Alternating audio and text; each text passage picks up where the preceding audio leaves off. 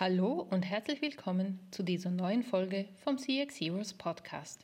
Ich freue mich sehr, dass du wieder eingeschaltet hast. Und in dieser Folge geht es um ganz viel Praxis. Und zwar ist das die Aufzeichnung vom CX Heroes Meetup vom September mit Christian Saliger. Christian ist Leiter von Guest und Customer Experience bei Deutsche Hospitality. Das ist die frühere Steigenberger Gruppe. Also ganz viele Hotel-Brands sind unter dieser Dachmarke zusammengefasst, in dieser Holding. Und sie verantworten quasi die komplette Custom Experience.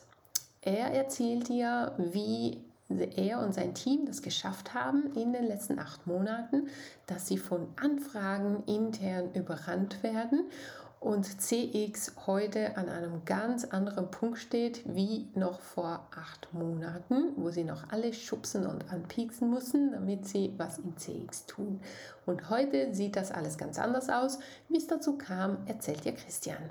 Im CX Hero Podcast beantworten wir Fragen, die CX-Manager beschäftigen, räumen mit Missverständnissen auf und diskutieren, wie man CX konkret in die Praxis umsetzt. Wenn du Fragen hast, die wir aufgreifen sollten, dann hinterlasse einen Kommentar oder kontaktiere uns direkt auf school at cx-heroes.com. Und noch eine kleine Bitte, wenn diese Folge nützlich für dich war, dann hinterlasse eine positive Bewertung und abonniere den Podcast auf YouTube, Spotify oder Apple. Das zeigt den anderen sowie den Algorithmus, dass es sich lohnt, hier reinzuhören. Ich danke dir. Und nun lass uns in die heutige Folge eintauchen.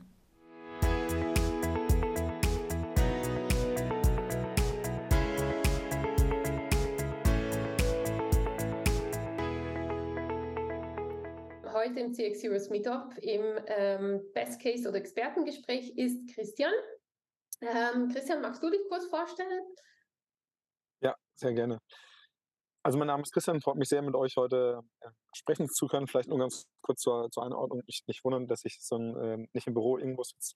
Wir haben es eben schon kurz erwähnt, ich bin äh, bei, einem, bei einem Partner von uns Sixt heute auf einer Veranstaltung am Flugplatz, deswegen wir mussten so einigermaßen ein Büro organisieren, was aber die Kollegen von Six sehr gut hinbekommen haben. Deswegen, also wundert euch nicht, dass ich in so eine bisschen ähm, seltsamen Umgebung heute bin. Ähm, ich komme eigentlich aus dem CRM-Bereich, bin jetzt mehr als 20 Jahre in dem Umfeld tätig. Ähm, vielleicht ganz kurz zur Historie, war bei Mercedes-Benz die ersten zehn Jahre im CRM-Bereich und habe dann CRM-Bereich geleitet, Solarbranche, Energiebranche.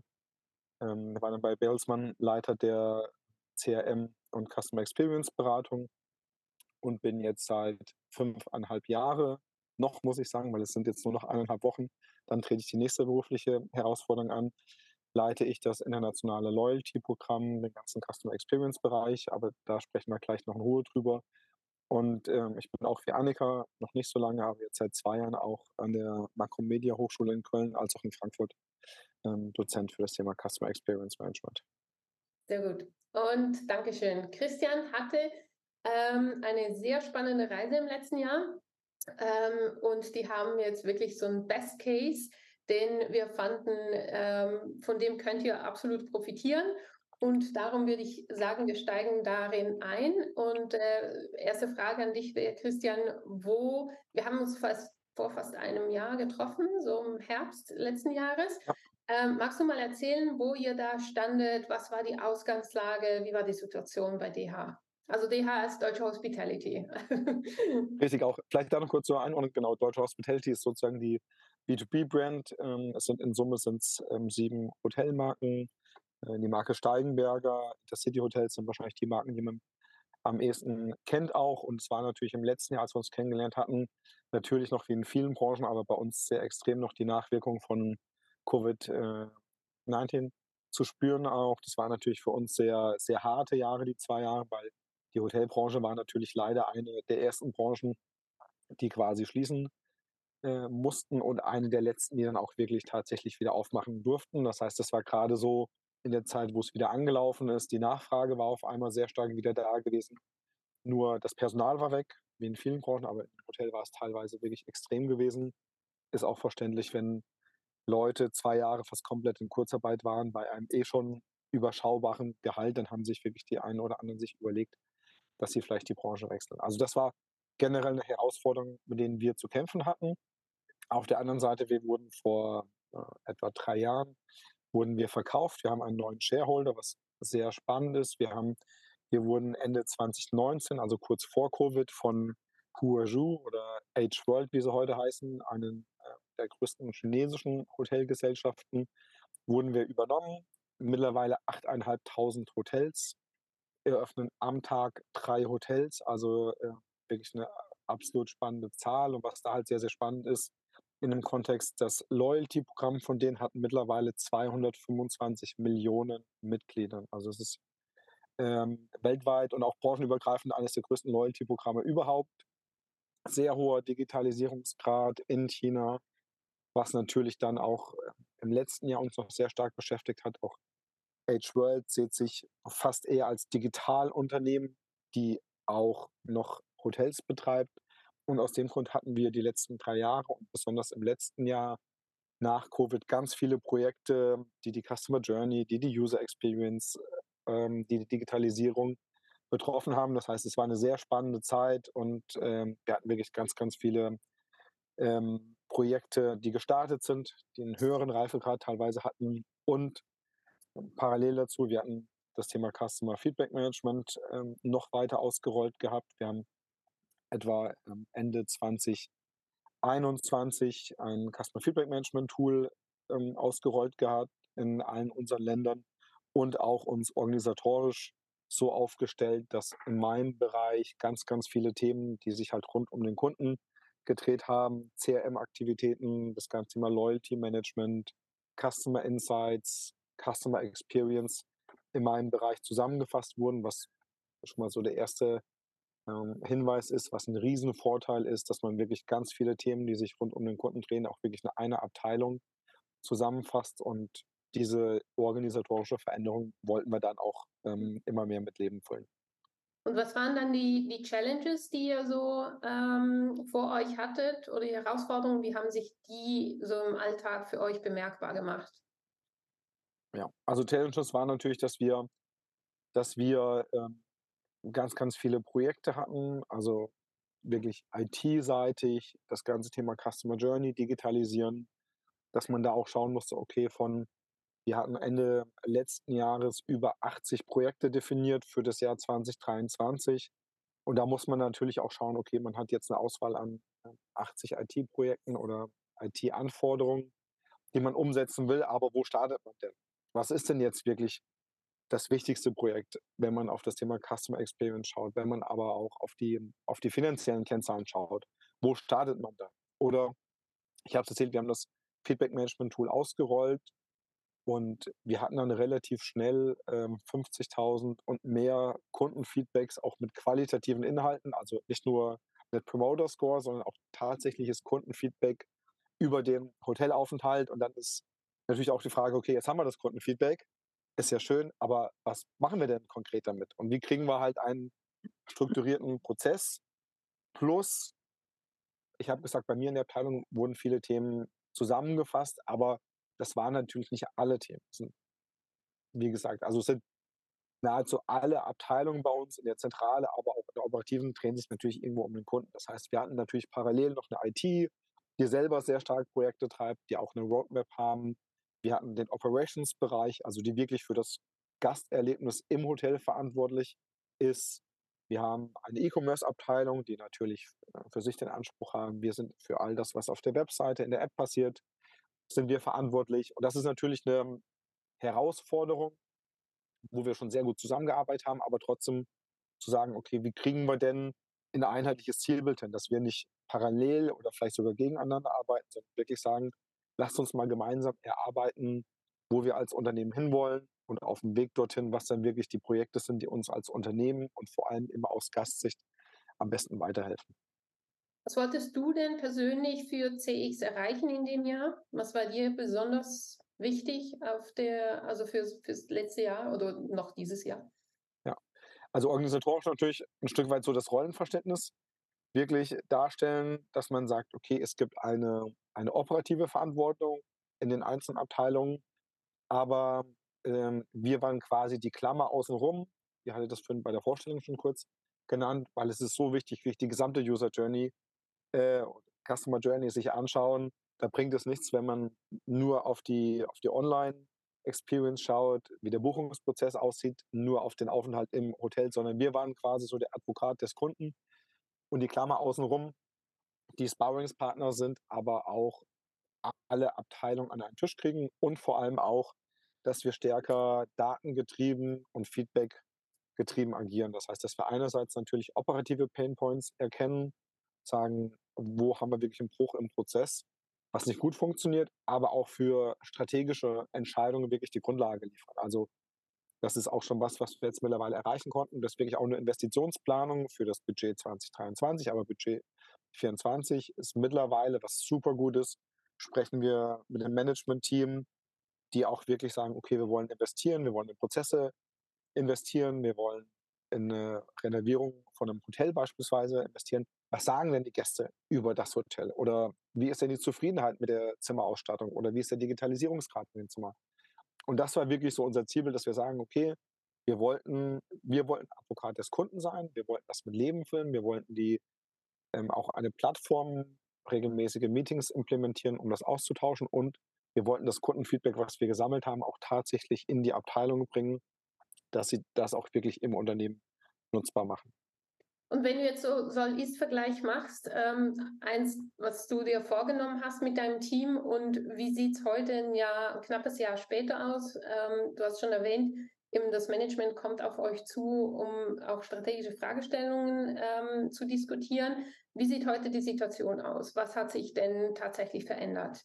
Ja, also sehr viel. Also sehr, sehr viel. Ich hoffe, ich kriege es einigermaßen zusammen alles, aber sehr mhm. viele Projekte konnten wir konnten wir umsetzen, was jetzt wirklich, ähm, also die Zusammenarbeit, das war wirklich das, was wir als erstes klären konnten und da wirklich eine super Zusammenarbeit, gerade mit, unserem, mit unserer IT-Firma oder mit den IT-Kollegen hinbekommen haben, dass wir wirklich die IT-Roadmap seit Ende letzten Jahres gemeinsam entwickelt haben, die gemeinsam bewertet haben und gerade die letzten Monate ganz, ganz viele tolle neue Features live nehmen konnten, ähm, dass wir das Thema Kundenfeedback wirklich ins Unternehmen gebracht haben. Das war in, also kein steiniger Weg, aber man musste schon immer wieder, also man musste klein anfangen, musste sagen, hier, ähm, wir haben die Möglichkeiten jetzt beispielsweise Customer Effort Score auf der Webseite abzufragen. Wir überarbeiten gerade eh die Webseite komplett oder zum damaligen Zeitpunkt. Lasst uns doch dieses Feedback nutzen.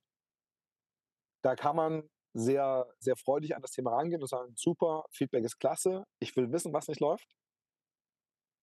Aber man muss das halt auch vorbereiten und erklären, warum man das macht. Wenn man, wenn es den Eindruck erweckt, dass es ein Tool ist, der jetzt die anderen Kollegen kontrolliert und sagt, hier die Webseite ist doof oder der Buchungsprozess ist links, dann sagen die, ja, schön, dass du den Ansatz hast. Wir sind die eigentlichen Experten, lasst uns mal bitte die Ruhe damit. Und das ist was, was wirklich, ähm, was, was auch geschaffen wurde, dass wir gesagt haben, Feedback ist wichtig, dass die Kollegen jetzt verstärkt auf meine Kollegin, ich habe eine super Kollegin, eine tolle Kollegin, die ähm, auch aus der Reisebranche kommt und an ihr wird jetzt an allen Ecken und Enden wird gezerrt, weil ganz viele Bereiche Branding, Innovations, ähm, Operations, aber auch unsere Einkaufsabteilung wirklich mit ihr sprechen und sagen, wir brauchen bitte dein Feedback ähm, oder was sagen denn die Kunden über dieses und jenes Thema und man merkt wirklich jetzt, dass das Thema Kundenfeedback, Kundenorientierung, was natürlich in, der Hotelbranche schon immer am allerwichtigsten war. Also das Thema des Gasterlebnisses und gerade für Steigenberger mehr als 90 Jahre Tradition im vier, fünf Sterne und fünf Sterne Plus Bereich, aber auch in allen anderen Marken ist das Gasterlebnis schon immer wichtig. Aber man merkt, im aktuellen Management-Team ist es noch wichtiger geworden. Also das merkt man in jeder Handlung. Es wird immer gesagt, der Gast ist am wichtigsten und wir können jetzt als eine Abteilung wirklich die Grundlage für Entscheidungen schaffen und sind auch bei ganz vielen Themen wirklich Sparringspartner. Und das waren eigentlich, und Annika, du weißt das noch, wirklich so die, die Ziele, die wir uns eigentlich vor einem Jahr vorgenommen haben. Ja, genau. Jetzt lass uns mal einsteigen, wie sich diese ähm, Transformation so entfaltet hat. Ihr, ihr, wart ja sehr stark in diese Push-Position am Anfang, wo ihr wirklich den Projekten nachgerannt seid und Feedback und gebracht und gesagt und mundfußlich geredet. Und jetzt siehst du Anja quasi gar nicht mehr zum letzten Gespräch gesagt. Das ist ja. ähm, diese Kollegin, wo, wo er ähm, erwähnt hat, die überall involviert wird. Was hat, was war der größte Hebel? Also was war quasi dieser, ähm, dieser Spark, den, der dann schlussendlich jetzt wirklich diese Veränderung ähm, mit sich gebracht hat? Ja, also der große Sprung war eigentlich, oder so der vielleicht Aha-Moment war im März, Anfang diesen Jahres, wo wir auch einen Workshop hatten, meine Teilungsleiterin und ich, die auf mich zukamen und gesagt hat, Christian, ich habe irgendwie 100 Projekte von dir auf dem Tisch und jeden Tag kommst du mit neuen Themen lass uns mal, lass uns mal bitte in Ruhe drüber sprechen, was jetzt wirklich die Themen sind, die wir gemeinsam entwickeln wollen. Und wir hatten dann ähm, einen kleinen Workshop, wirklich Zweier-Workshop in einem Hotel bei uns gehabt und hatten halt die Zeit davor und danach genutzt, viel mit den Kollegen vor Ort zu sprechen. Und als der Workshop dann, oder als wir dann beim Mittagessen waren und uns auch da mit den Kollegen unterhalten haben, habe ich, äh, habe ich meiner Kollegin erzählt, ich so, Isabel, wir haben keine Ahnung, was operativ eigentlich los ist. Also wir wir sitzen schön in der Zentrale, wir planen immer unsere Projekte, wir denken was Gutes. Ähm, lagen da, glaube ich, bei vielen Sachen gar nicht so falsch. Aber wenn man halt hört, zum Beispiel, wie die Ressourcensituation vor Ort ist, dass manche Leute innerhalb von wenigen Stunden angelernt werden müssen ähm, und dass, dass das Loyalty-Programm immer mehr Raum einnimmt, was positiv ist, aber was natürlich operativ bei fehlenden Mitarbeitern natürlich auch einen gewissen Druck ähm, oder für Druck sorgt. Und dann haben wir, habe ich gesagt, okay, wir stoppen jetzt oder wir pausieren erstmal alle Projekte für vier Wochen. Wir müssen unsere, unsere Grundlage oder wir müssen besser verstehen, was wollen unsere Kunden, was wollen unsere Mitglieder und was sagen denn unsere, unsere zweitwichtigste oder genauso wichtige Zielgruppe, unsere Mitarbeiter. Was sagen die denn eigentlich zu dem Programm? Was sagen die zur User Experience? Was sagen die zur Member Experience? Und dann sind wir gestartet. Wir hatten kurz vorher schon initiiert, dass wir einen Expert Circle gegründet haben. Also ich kannte das zum Beispiel in der Energiebranche, wo ich früher auch war. Da nannte man sowas vielleicht Kundenbeirat oder wie auch immer. Wurde damals teilweise belächelt, immer weil jedes, äh, jeder Energieversorger hatte so einen Kundenbeirat und dann sind das irgendwie immer die gleichen Typen, die dann abends dann äh, neben dem Grill stehen und einen ihre persönliche Geschichte erzählen. Nichtsdestotrotz haben wir gesagt, aber wir entwickeln gerade das Programm weiter, wir wollen die User Experience verbessern, wir sprechen mit vielen Partnern, wie, wie, wie mit Six zum Beispiel, wo ich heute bin, und haben dann diesen Expert Circle genutzt. Wir hatten äh, unsere wichtigsten oder unsere höchsten Tierlevel angeschrieben, haben gesagt, wollt ihr nicht teilnehmen? Exklusiver Kreis, euer Feedback ist wichtig und uns Feedback geben.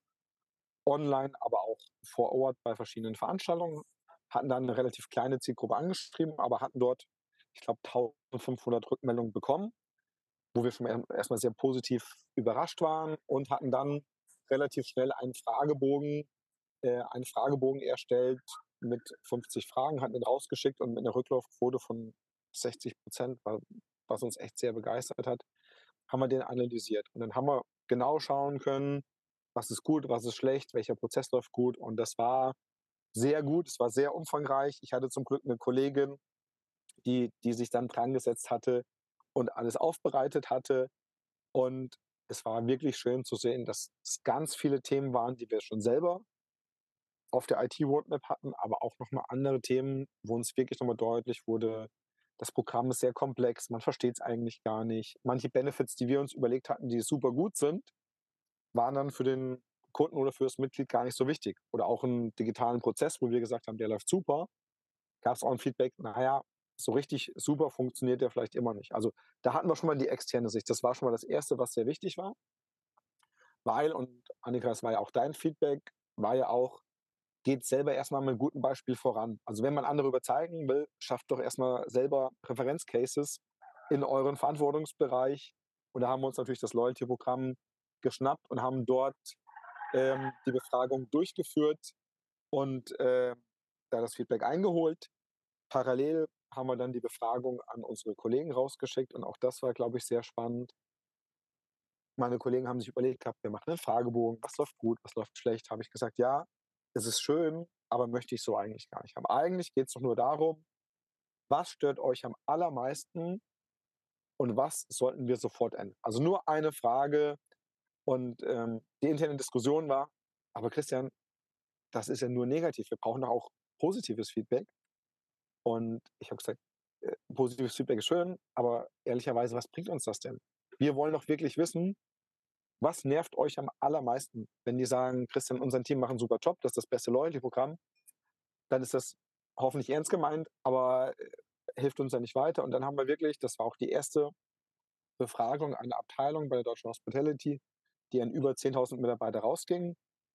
Bitte sagt uns euren größten Painpoint.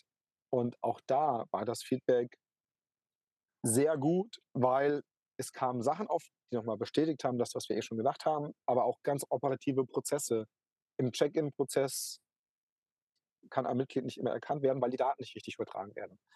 Wir möchten dann eine, eine Loyalty-Mitgliedsnummer nachträglich ins System eingeben und es funktioniert nicht. Hört sich wahrscheinlich als ganz, ganz einfachen Punkt an, aber für die Leute vor Ort ist es halt echt ein, ein sehr äh, leidvoller Prozess, dass sie jede Woche einen Berater, der jede Woche Montag anreist, der immer über das gleiche externe Buchungsportal bucht, der immer wieder selber sagen muss oder eine, eine Mail sogar schreiben muss, bitte denkt dran, ich reise am Montag an, ich bin Mitglied im höchsten Tierlevel, bitte denkt dran, ich kriege ein Upgrade, meine Mitgliedsnummer ist das, das, das. Ist natürlich eine schreckliche User Experience.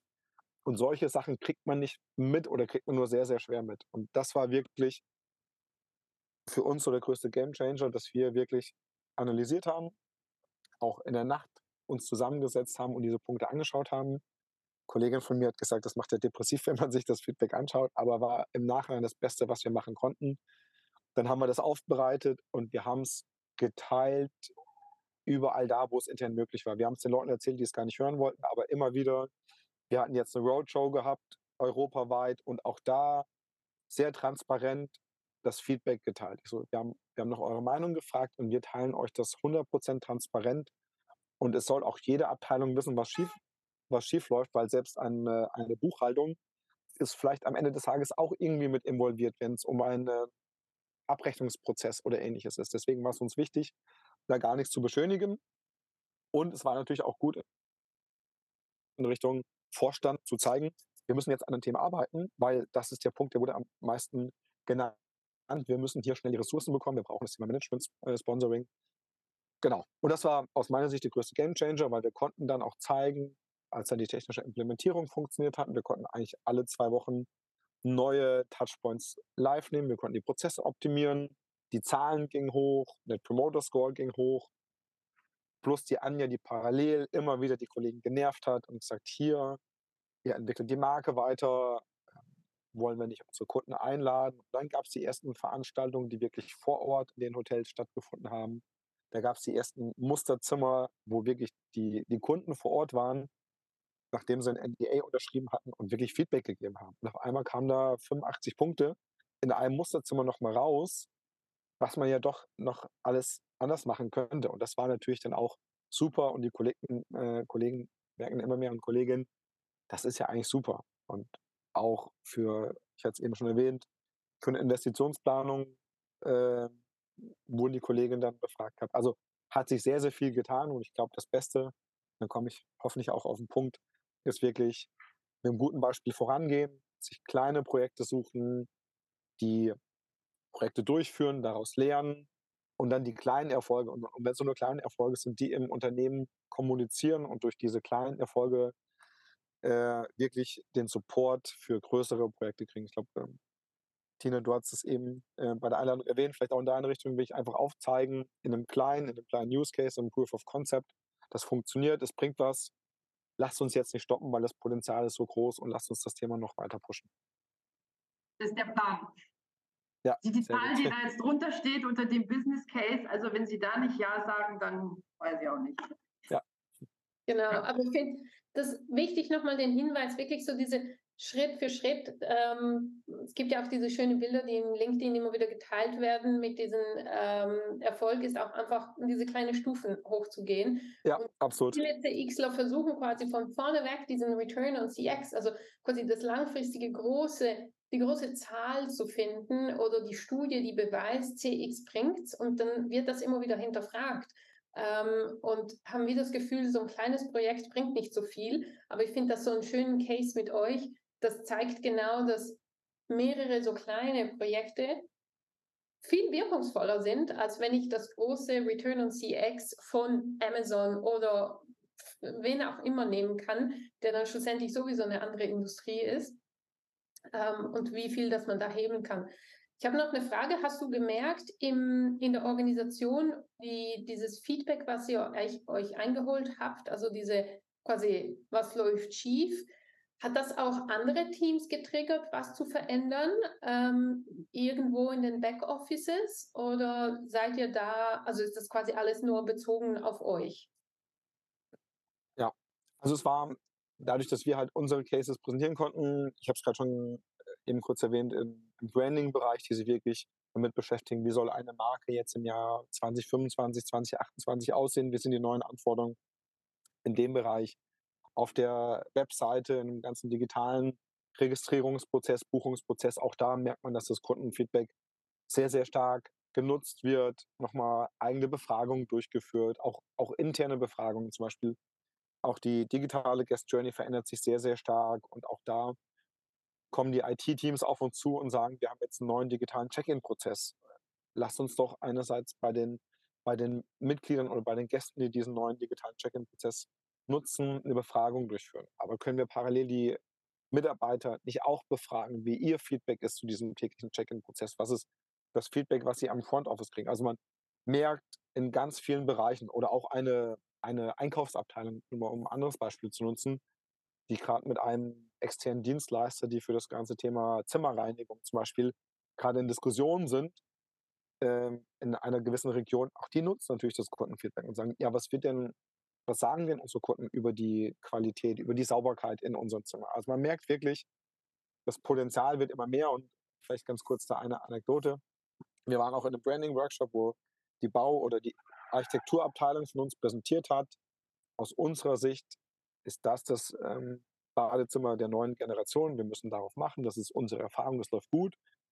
Und da konnte ich der Kollegin in der Pause kurz sagen, ist so super, äh, ihr seid sehr erfahren in dem Bereich und Bauchgefühl ist immer gut, aber klick, klick, klick, klick, klick, kurz in dem System ähm, rausgesucht. Wir haben über 5000 Kommentare nur in dieser einen Marke, die jetzt nur das Badezimmer betreffen. Also wenn ihr Lust und Zeit habt, und die Zeit solltet ihr euch bitte nehmen, lest doch mal diese 5000 Kommentare durch. Da steht all das, was ihr braucht, wie dann die, die Rinne zwischen der Dusche und dem Badezimmer aussehen sollen. Ob sie alle so toll finden, wenn die, ähm, wenn das quasi das Schlafzimmer oder zwischen Schlafzimmer und Dusche so eine halbdurchsichtige Glaswand ist. Auch solche Sachen. Das sind natürlich alles Sachen, wo man sagen muss, das ist schön gedacht und das ist gut. Und wenn wir das noch mit Kundendaten und direkten Kundenfeedback unterfüttern können, ist es super. Oder man hat natürlich nochmal die Chance zu sagen, okay, vielleicht müssen wir uns hier eine andere Lösung finden und das Bad in dem Beispiel vielleicht ein bisschen anderen, anders konzeptionieren. Ja, und ich meine, das sind ja dann große Investitionen, die, die, getätigt werden. Das hat ja dann Absolut. schlussendlich eine, eine riesen Auswirkung, nicht was, was man von heute auf morgen einfach so verändern kann. Ähm, ich finde es auch schön mit dieser Befragung. Ihr seid die Ersten, die das so angegangen seid. Wenn, wenn Kunden mit mir im Coaching arbeiten, dann schauen wir uns die Leistungsketten normalerweise sehr genau an und holen uns diese Feedbacks aus den, aus den Abteilungen und den Teams und den internen Kunden quasi auch ab. Aber ich finde es schön, wie ihr da kreativ wart und gesagt habt, hey, einfach mal raus, einfach mal fragen und dann mit dem Feedback konkret was tun und sehr transparent zu sein. Das braucht Mut einerseits, ähm, aber es zeigt auch, es wird belohnt, wenn man mit so einem Mut vorangeht. Also von daher wirklich Absolut, top ja. umgesetzt. Ähm, du wirst ja in anderthalb Wochen, du hast schon erwähnt, die DH verlassen. Ähm, was sind deiner Meinung nach so die Challenges, die jetzt noch vor dem Team stehen? Ähm, also nebst dem, dass sie natürlich dich verlieren. Ähm, Absolut. Wird, äh, für, wird für sie sicher nicht einfach sein. Aber was denkst du, was sind so jetzt die nächsten Steps, die DH im CX gehen sollte? Was, was müssen sie erreichen? Ja, also es ist natürlich ich klammer jetzt mal ein bisschen so die generellen Herausforderungen, die es in der Branche gibt. Ich hatte es ja eingangs äh, erwähnt. Ähm, die klammer ich ein bisschen aus. Ich glaube, wichtig ist einfach, den eingeschlagenen Weg auch, auch fortzusetzen. Also genau das, die Erkenntnisse, die man jetzt sammeln konnte und die guten Erfahrungen auch weiter nutzt und sagt, okay, wenn es jetzt auch zukünftig das Thema CRM, Customer Experience, ist ja nie am Ende, das ist ja ein permanentes Hinterfragen, eine permanente Weiterentwicklung ähm, der Prozesse. Und das muss einfach auch in Zukunft genutzt werden, dass man, wie gesagt, bei allen Projekten, bei allen Themen, die man hat, es wirklich aus Kundensicht, aus Mitgliedssicht äh, den Prozess durchgeht, diese, diese End-to-End-Betrachtung nicht verliert. Äh, nur, nur ein Beispiel vielleicht zu Covid-Zeiten war eines der Hauptbeschwerdegründe, die wir auch über das Feedback-Management-Tool bekommen haben, dass vor Ort die Restaurants zu hatten und aber auch die, der Spa-Bereich beispielsweise jetzt nicht aufhatten. War generell nichts Ungewöhnliches während Covid. Nur wir haben dann erfahren, dass auf der Webseite und in der Pre-Stay-Kommunikation noch natürlich das Restaurant, der Spa-Bereich beworben wurde. Und das war einfach so ein Beispiel, dass wir gesagt haben, die Webseite für sich hätte das nie in Erfahrung gebracht und Operations eigentlich auch nicht. Und wenn man sich die ganze Customer Journey angeschaut hatte, dass halt erst was beworben wird, was dann vor Ort gar nicht verfügbar ist, das funktioniert nicht. Und äh, dann haben wir die Kommunikation auf der Webseite angepasst, wir haben auch die Pre-State-Kommunikation angepasst. Und das ist auch dieses raus aus den einzelnen Silos äh, und wirklich immer wieder, wer hat wirklich die Verantwortung für den Kunden, wer ist die Abteilung, die der anderen vielleicht das eine oder andere mal auch mal anpiekst und sagt, hier, das ist ein Prozess, da müssen wir gemeinsam besser werden.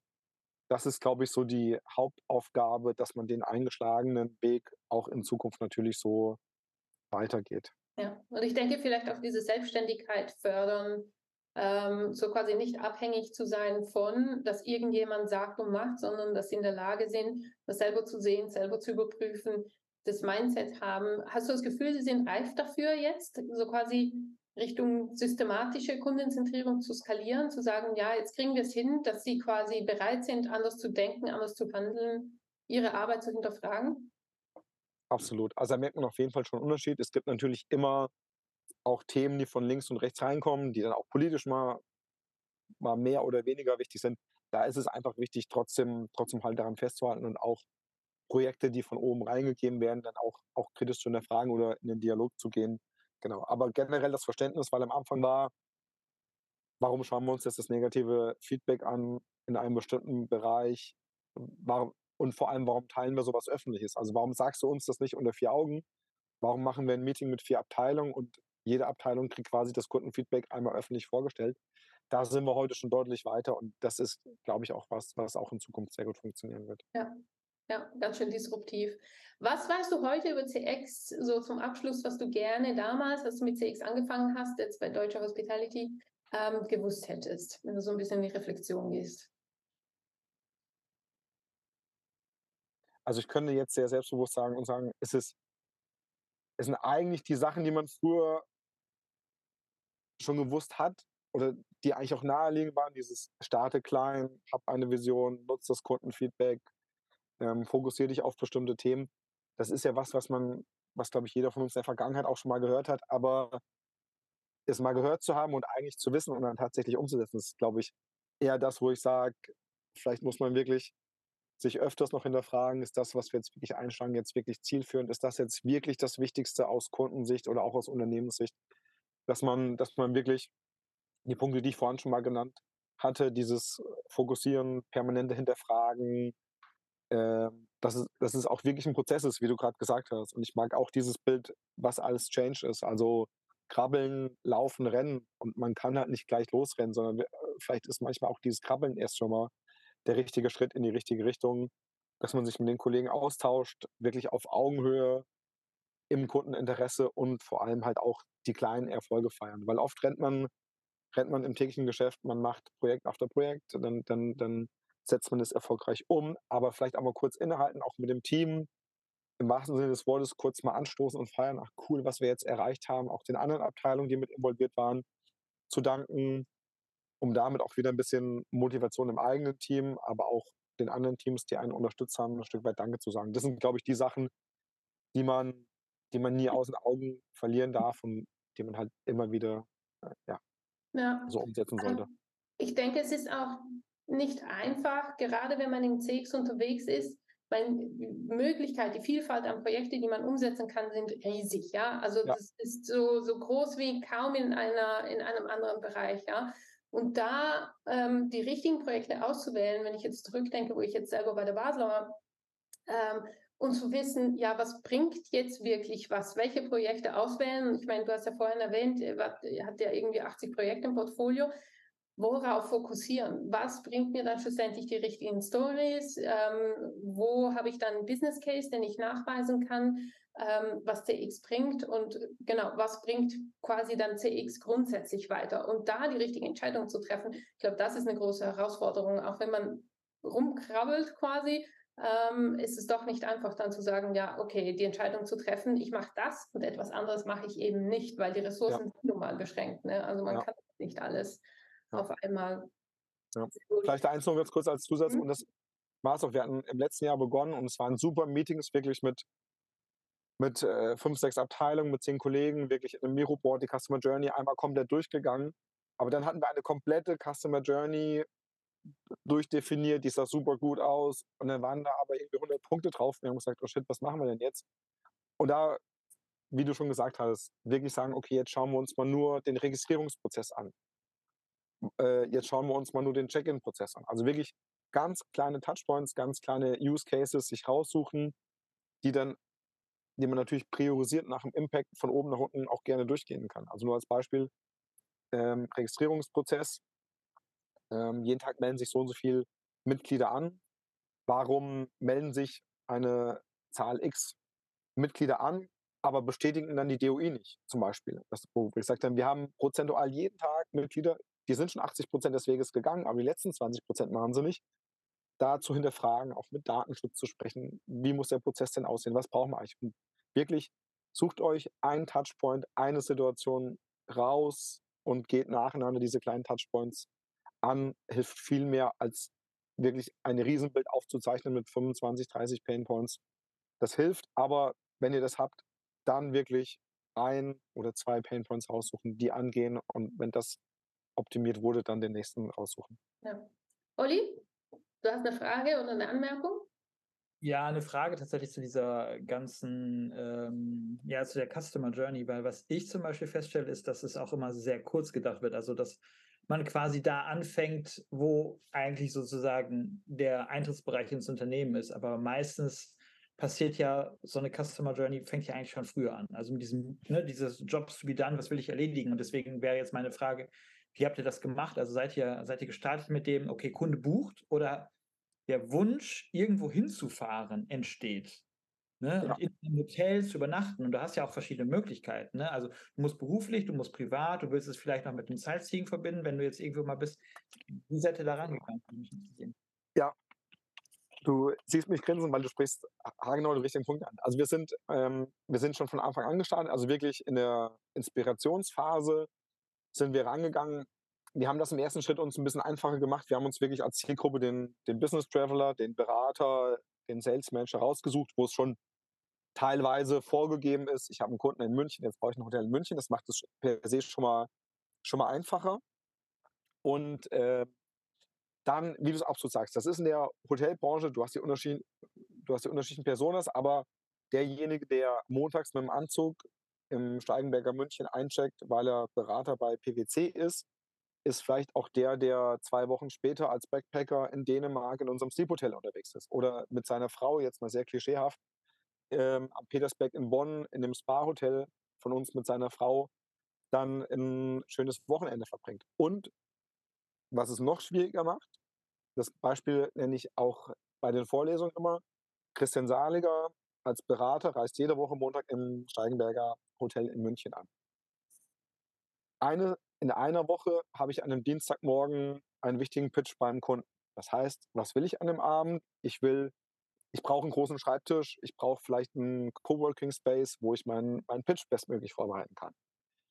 Oder ich komme direkt aus dem Flieger, dann habe ich Hunger und will abends noch was essen. Wenn ich ein Business Dinner abends habe, dann brauche ich keinen großen Obstkorb, den ich als Mitglied kriege, weil ich einen hohen Status habe, ähm, weil der wird dann eh weggeschmissen wenn mein Lieblingsverein, der FC Köln, irgendwann mal wieder Champions League spielen würde, kann es ja auch sein, dass ich an dem Abend, wenn mein Lieblingsverein Fußball spielt, will ich eigentlich vielleicht den Obstkorb nicht, sondern ich will unten an der Bar vielleicht was essen und ein Bier oder zwei parallel trinken, wenn ich dann auf der großen Leinwand dann den Sieg des FC Kölns anschauen kann. Und das ist ja, das ist genau diese Herausforderung. Und am Ende des Tages war unsere Erkenntnis, wir können das gar nicht wissen. Das heißt, aber wir müssen so flexibel sein wie möglich und es dem Kunden überlassen, dass er jede Woche aufs Neue sagen kann, ich will heute den Obstkorb, ich will heute den Obstkorb ab, Late Checkout, am nächsten Tag brauche ich nicht, ich muss den ersten Flieger aus München nehmen. Genau das, weil ansonsten versucht man irgendwie die eierlegende Wollmilchsau abzubilden, was gar nicht möglich ist. Und genau dieses, in der Theorie ist das ja der Experience-Raum, ist sehr wichtig. In welcher Situation befindet er sich gerade oder hat er vielleicht ein Vorstellungsgespräch oder was weiß ich. Das ein bisschen mit zu bedenken, was es natürlich deutlich komplexer macht. Aber auch hier lieber eine Situation, lieber ein, ähm, ein Moment, er will Sightseeing machen, er hat ein Business Dinner, er hat am nächsten Tag eine wichtige Präsentation. Wie kann ich seinen Bedarf, den er in dieser spezifischen Situation hat, wie kann ich den bestmöglich ähm, in irgendeiner Art und Weise decken?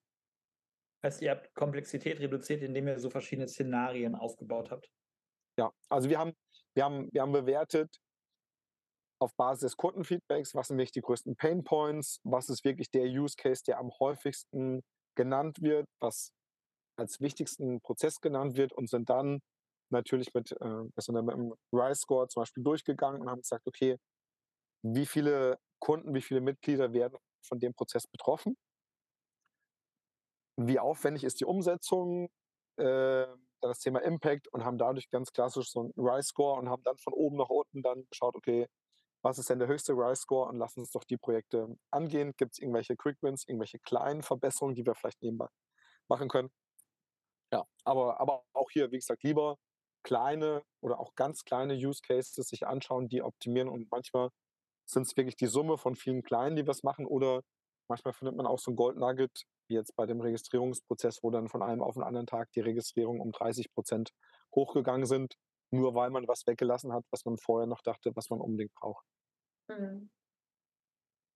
Also das ist auch meine Erfahrung, eben, äh, dass sehr oft, wenn man irgendwo anfängt, ein bisschen in die Tiefe zu gehen und Verständnis zu haben oder sich zu informieren bei Kunden und so, dass dann genau solche Gold, Golden Nuggets äh, automatisch rauskommen. Also gerade wenn man am Anfang von der CX Journey ist, wenn nicht alles perfekt ist, dann kann man mehr oder weniger überall anfangen, da in den Eingeweiden rumzugudeln und irgendwas kommt daraus. Also da hat man immer eine Chance, irgendein Projekt anzufassen und da dann Wirkung zu erzielen. Und wichtig ist dann auch halt diese Wirkung wirklich nachweisen zu können und auf den eigenen Erfolg, also den Erfolg auf sich und seine Arbeit zurückzuführen. Ähm, das sehe ich auch immer wieder, dass dann läuft ein Projekt, ja, wir haben irgendwie eben die Badezimmer jetzt neu gestaltet und dann ist auf einmal der Architekt Architekturteam, die, die quasi den Erfolg einsammeln, weil ja, sie das Projekt durchgeführt haben und äh, CX nicht aufzeigen kann, ja, das ist äh, zurückzuführen auf unsere Arbeit.